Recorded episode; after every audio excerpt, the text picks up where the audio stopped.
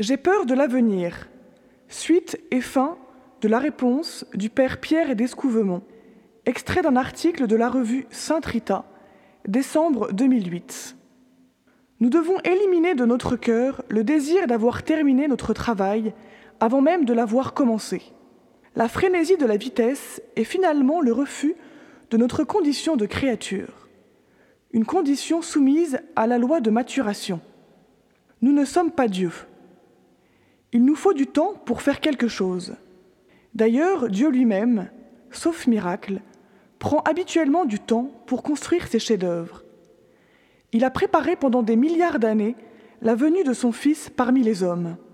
Et, quand il est venu parmi nous, le Fils unique lui-même s'est soumis à la loi du temps. À Nazareth, pendant trente ans, il a appris son métier d'homme.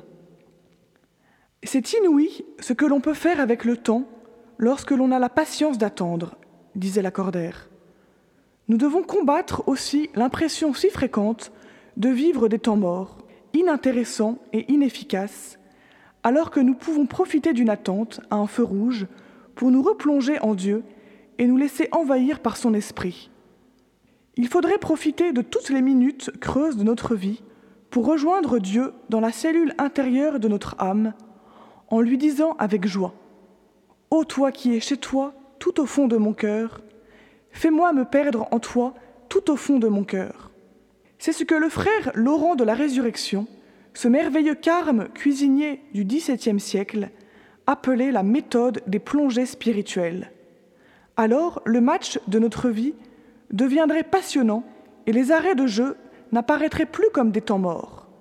Comment une seule seconde de notre vie pourrait-elle être un temps mort?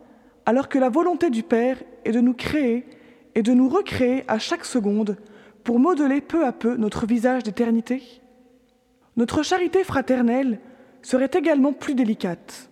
Au lieu d'avoir l'esprit préoccupé par tout le travail urgent à accomplir et nos rencontres futures à préparer, nous serions entièrement disponibles à la personne qui croise en ce moment notre chemin et attend l'ouverture de notre cœur. Dieu nous aime plus que les moineaux du ciel, mais il ne nous a pas donné une jugeote pour que nous gardions toute notre vie une tête de linotte.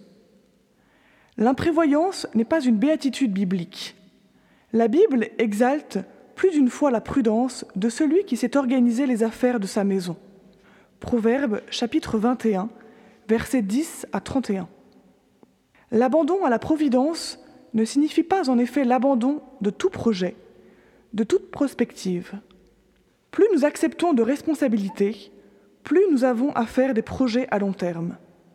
Dieu ne nous demande pas seulement de développer notre patience et notre confiance, mais de nous servir de notre imagination créatrice et même de la développer afin de trouver une solution aux problèmes nouveaux qui se posent à nous et à nos frères.